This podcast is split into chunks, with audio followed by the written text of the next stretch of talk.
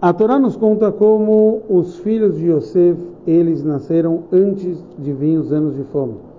E Urashi traz que porque justo antes dos anos de fome, daqui a gente vê que é proibido um homem ele ter relações maritais nos anos de fome. O Toises ele faz uma pergunta, mas Yocheve está escrito que ela nasceu entre as Romod, entre as muralhas da, do Egito. Ou seja, que Levi, sim, teve relações na época de fome, porque nasceu na época que o povo judeu está descendo ao Egito, que já era no final, dos, já tinha passado dois anos de fome. Então já era anos de fome. Então, como, como a gente pode responder isso de acordo com o Rashi? E também entender essa linguagem do Rashi que ele fala Mikan.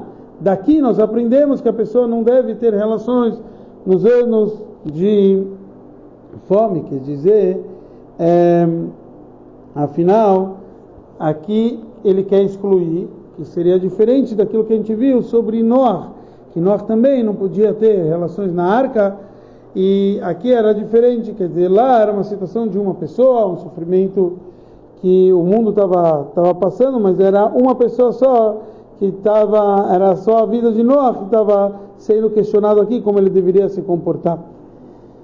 Então, depois de muita análise, o Rebbe nos traz que o Yosef, sim, sabia que aqui vão ter vários anos de fome.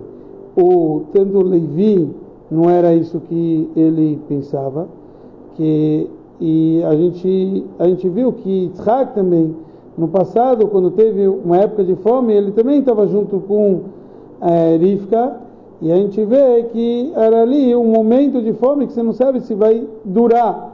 Então Levi, a princípio, viu um ano de fome, e no início do segundo ano, ele gerou Yochevet.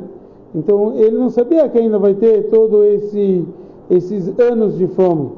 Diferente de Yosef, que sabia isso muito bem.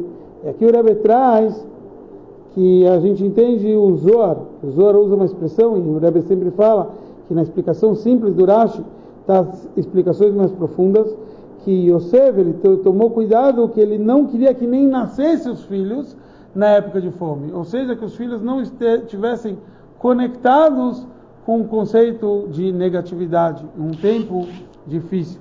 Então, aqui a gente vê no simples do Passu as explicações mais profundas que existem.